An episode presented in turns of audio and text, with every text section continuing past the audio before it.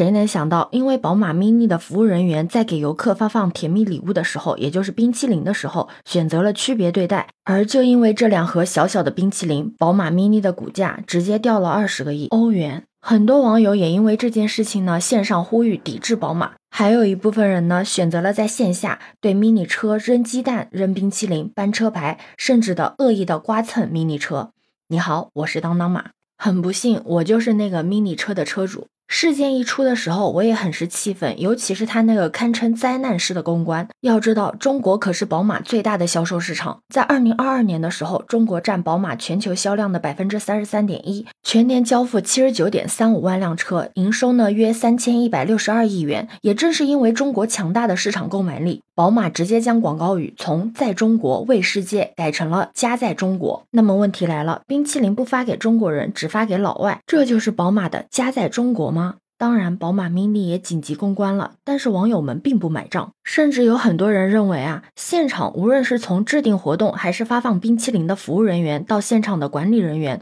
他们都是中国员工，根本没有任何宝马外籍公司的人员参与，所以其实是自己人歧视自己人。就连宝马工作人员都说，两位现场服务的小姐姐未来不会再出现在展台上。我觉得这些行为啊，都是在转嫁矛盾。现场的所有的员工，哪怕就是那两个小姑娘，她们也只是普通的员工。我们都是打工人，我们应该知道，普通员工的所有行为，不应该都是来自上层领导的授意吗？如果领导没有这个意思，普通员工他敢这样做吗？开头也跟你讲了，我是 mini 车车主。我们家这辆车呢，买回来到现在也有五六年了，从来没有出现过被恶意刮蹭事件。但因为这一次的冰淇淋事件呢，仅仅是一个晚上，引擎盖上呢就出现了一道比从我的指尖到我的胳膊肘还要长的划痕，而且一看很明显就是用钥匙划的。刚看到的时候说是没有情绪是不可能的，但更多的是无奈吧。我跟我老公当下就选择了报警处理嘛，在等警察来的路上就跟我老公聊这件事情嘛，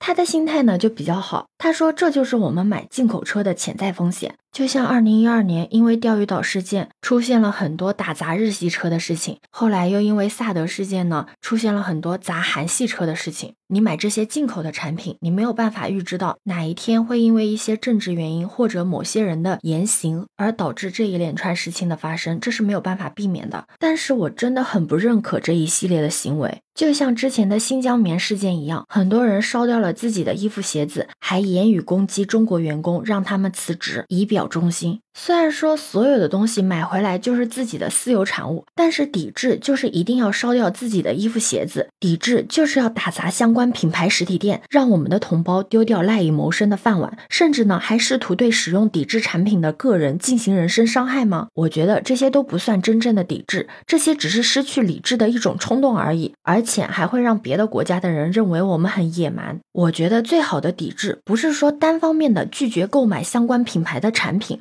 而是。说要借着这个势头，对我们自己国家的所有产品的质量进行强化，从而提升国产品牌在国际市场上的竞争力，这才是是正道。我真的觉得世界上没有一个中国人是崇洋媚外的。每个人都只是想要在自己的能力范围里面给自己争取到最好的东西。就比如说，如果你有能力的话，你肯定会给你的小孩最好的教育，给你的父母最好的养老条件，给自己创造一个最好的生活品质。所以，我觉得最好的抵制就是我们在各行各业都要做的比他们更好。比如说，我们的官员比他们的官员更要清正廉洁，我们的民众生存的空间比他们更宽松，我们的妇女儿童受到的关爱和保护更多，我们的年轻人的未来比他们更有希望。如果我们做好了这些，我不相信还会有“崇洋媚外”这个词儿。最后，我想用艾跃进教授的一段话作为结尾：在国际交往中，实力永远是维护正义的基础，国防才是外交的真正后盾。尊严只在剑锋之上，真理只在大炮射程之内。好了，今天的节目就到这里结束了。对此，你有什么看法呢？可以把你的想法留在评论区哦。